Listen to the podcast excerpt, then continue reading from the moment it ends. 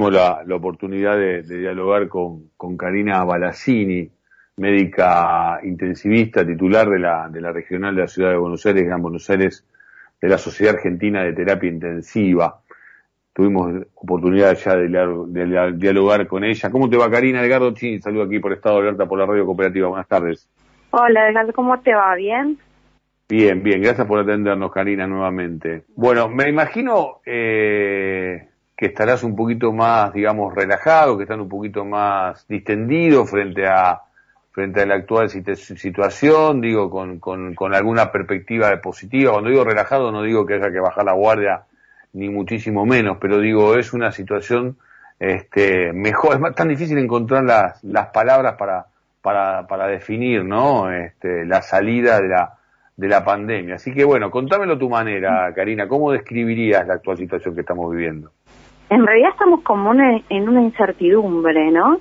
Eh, hemos pasado un estrés tremendo de, tener las terapias llenas y ahora estamos teniendo eh, las terapias con una ocupación del 60%, de un 70% y la cantidad de pacientes COVID eh, bajó entre el 5 y el 10%, o sea, eh, hay muy pocos ingresos COVID en, todo el país y, y, y, lo que nos queda son los pacientes eh, que tuvieron COVID que se tienen que recuperar, pero estamos en la incertidumbre porque el, el resto de los países ha tenido una tercera ola, la variante Delta, y, es difícil pensar que nosotros podemos ser distintos al resto del mundo, que nosotros no la vamos a tener. Esperemos no tenerla, pero eh, es, es difícil pensar que como que esto se terminó eh, porque no sabemos lo que va a pasar. Karina, eh, lo, que vos decís es tan así, digo, y, esta incertidumbre, estas dudas las, las tenemos todos, este momento de transición, este momento de transitar también la, la pandemia, como se ha transitado también la, la enfermedad.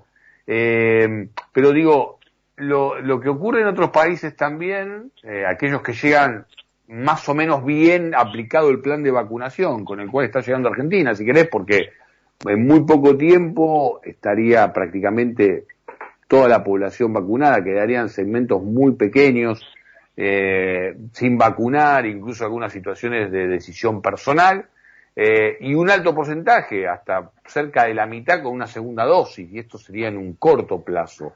Eh, esto podría implicar que en la Argentina ocurriera algo similar como ocurre en otros países, que por más que continúe la pandemia, por más que lleguen estas estas nuevas cepas y que aumenten los contagios, haya menor este, unidad de terapia intensiva, camas de terapia intensiva ocupadas y menores fallecimientos? Lo que en realidad la, la cepa delta, si uno piensa que pasó en Europa, eh, es gran cantidad de, pacientes infectados, eh, contagiados, pero no no es que tuvieron tanto ingreso a las terapias intensivas. ¿Eh? Si, si bien las terapias tuvieron pacientes, hubo pacientes graves, pero no es eh, no es lo que pasó en la, en la segunda ola nuestra mm. o en las olas de ellos. Eh, la, la variante Delta eh, tuvo menos ingresos de pacientes de terapia intensiva. Si bien eran mucho más los contagiados, hubo menos ingresos a terapia intensiva. Esperemos no tenerla y si la tengamos, que la tengamos en estas condiciones. Es muy difícil a veces hacer un futurismo que nos puede, porque hay un abanico de, de, posibilidades y nosotros no sabemos a, para a dónde vamos a ir, porque eso también es la primera vez que pasa en, en, en, en el, en el mundo. Entonces, ¿Cómo recibís en este escenario entonces, Karina, cómo recibís entonces en este escenario estas nuevas medidas donde vamos a, al no uso de tapabocas eh, al aire libre, donde aumentan los aforos o directamente se anulan y se abre la posibilidad de asistencia de público este, con más cercano a lo que era antes de la, de la pandemia? ¿Cómo, ¿Cómo recibís y en todo caso cómo reciben tus compañeros que tanto han peleado, que tanto han luchado, que tanto han estado allí al frente de la, situación para, para enfrentar el, coronavirus, estas nuevas medidas? Y eh, las la recibimos con incertidumbre también, porque en, en realidad lo que dicen es no usar el tapa, usar el, no usar el tapaboca cuando uno está caminando solo en la calle.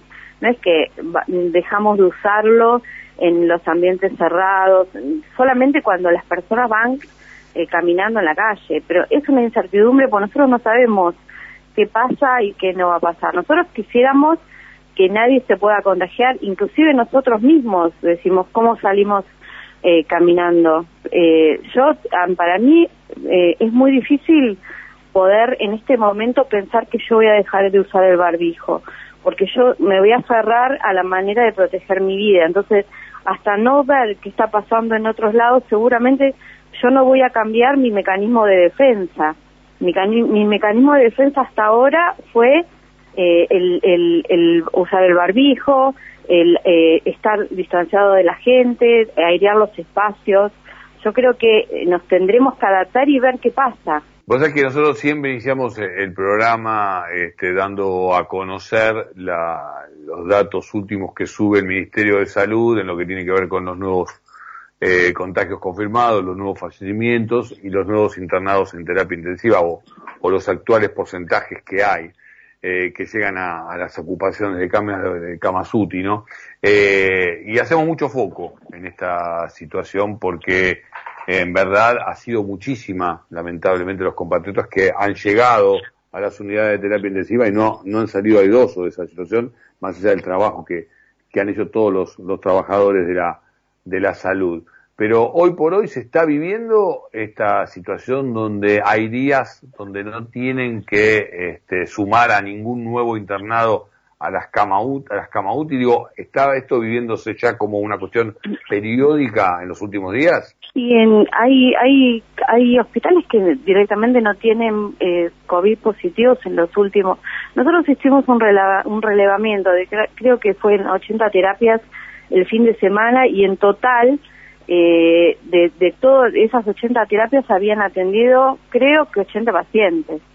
O sea que no es tan, tan alta la cantidad en los últimos 10 días de ingresos. O sea, es casi la mayor parte de las terapias no tiene ingresos de pacientes COVID. Hay, muy poco. Lo que estamos, no es que la terapia deja de trabajar, porque las terapias siempre están llenas. Ahora hay más camas, porque se abrieron mucho más camas, pero antes las terapias siempre estuvieron llenas, porque hay pacientes graves que van a estar en terapia intensiva, van a haber traumas, va a haber ACV, va a haber, no sé, asma grave, pacientes eh, que, cirugías complejas, que inclusive ahora, las que no se hicieron durante este año, eh, son eh, cirugías oncológicas que se tienen que hacer. Entonces, no es que los, los, las terapias intensivas vamos a dejar, vamos a estar vacías o vamos a llegar a un nivel de no tener pacientes. No, nosotros vamos a pasar a seguir trabajando y atendiendo el resto de los pacientes que atendimos hasta ahora o que siempre atendimos y siempre las terapias estuvieron eh, siempre al más de del 70% de ocupación, siempre. Más, ahí había terapias que siempre estuvieron en el 100% de ocupación. Y vamos a seguir trabajando en eso. Y, y bueno, y veremos qué pasa con, con esto de, de, de si, si no entran positivos, mejor, y si entran volveremos a, reinventarnos como hicimos eh, como hicimos todo este tiempo y volver a atender COVID, pero siempre estamos en alerta. No sabemos qué es lo que va a pasar porque creo que toda, que nadie lo sabe, pero eh, tenemos que estar en alerta y en alerta también si las medidas eh, serán correctas o no, lo iremos viendo. Acuérdense que no sé, pero eh, Israel, Estados Unidos, ellos han dejado de usar el barbijo y después lo han tenido que volver a usar. Eh, entonces va a haber que adaptarse de acuerdo al, al, panorama de los próximos días y lo que va pasando. Te noto cauta. Sí, sí, sí, no, es lo, es lo que yo les dije. Si nuestra defensa hasta ahora, eh, los que hemos sobrevivido sin, sin el virus o o, eh, o, o, con el virus es porque tuvimos los barbijos y tuvimos distanciados y tuvimos los espacios aireados, esa es nuestra esa es nuestra defensa. Yo no no me animaría ahora eh, a, a, probar sacarla o, que lo hagan el resto y si yo veo que funciona lo haré yo pero pero es, es, no, no no es fácil de convencernos a nosotros cuando esa es nuestra defensa una última consulta y tiene que ver con la profesión. ¿Qué debería cambiar? qué debería ponerse en superficie de la demanda que necesitan los, los, trabajadores de las unidades de terapia intensiva, de qué se debería tomar nota este, ya cuando entremos, si querés, en el último proceso de la pandemia con el coronavirus, o ahora mismo en lo que tiene que ver con el ejercicio de la profesión, incluso tomando algunos recaudos de, los distintos estados y, por supuesto, principalmente desde el Estado Nacional. Eh, yo creo que aquí hay que prestarle más atención al al sector salud, que somos profesionales, que estamos muy mal pagos. Yo creo que, que partimos de eso, de todas las provincias, somos, estamos muy mal pagos y la vista importante hacia la terapia intensiva porque eh, no hay pocos especialistas y los especialistas que están eh, posiblemente muchos cambien de especialidad no quieran seguir haciendo terapia intensiva y en un futuro no vamos a tener quien nos cuide cuando estemos graves. Entonces, si en este momento, que nosotros ya hace más de 10 años que venimos diciendo lo mismo, que no se están formando especialistas en terapia intensiva, médicos, enfermeros, kinesiólogos, ¿por qué? Porque, o porque ganan poco, porque tienen guardias de 24 horas, porque es muy, muy estresante. Eh, entonces, cambiémosle las condiciones de trabajo que se forme gente, eh, paguémosles más a los que hagan terapia intensiva para que más gente quiera hacerlo, eh, en vez de hacer guardias de 24 horas, hagamos, no sé, guardias de 12 horas, eh, pero démosle beneficios a esta, a esta especialidad porque se muere. Y, y necesitamos, en algún momento vamos, todos vamos a necesitar de terapia intensiva. Y nos tienen que ver eh, personal que esté entrenado, la diferencia entre que te atienda un médico especialista en terapia intensiva, los mismos enfermeros, es, eh, es la mortalidad. Cuando te atiende un, médico que no es especialista en terapia intensiva, en esas terapias se mueren más. Eh, hay muchas terapias que son que estuvieron atendidas por eh, gente no especializada, donde la mortalidad fue mayor al, a la que estuvo cuando en, en terapias donde eran todos especialistas. Entonces eso lo tenemos que ver, lo tenemos que ver y tenemos que preparar porque eh, nuestra propia vida va a depender de ello.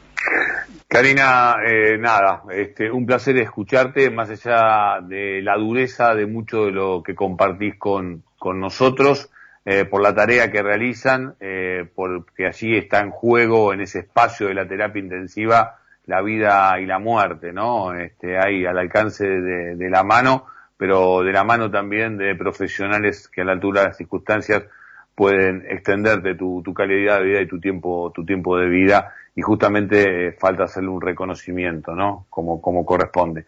Gracias por esta comunicación. Te mandamos un beso grande y gracias también por el laburo que realizan.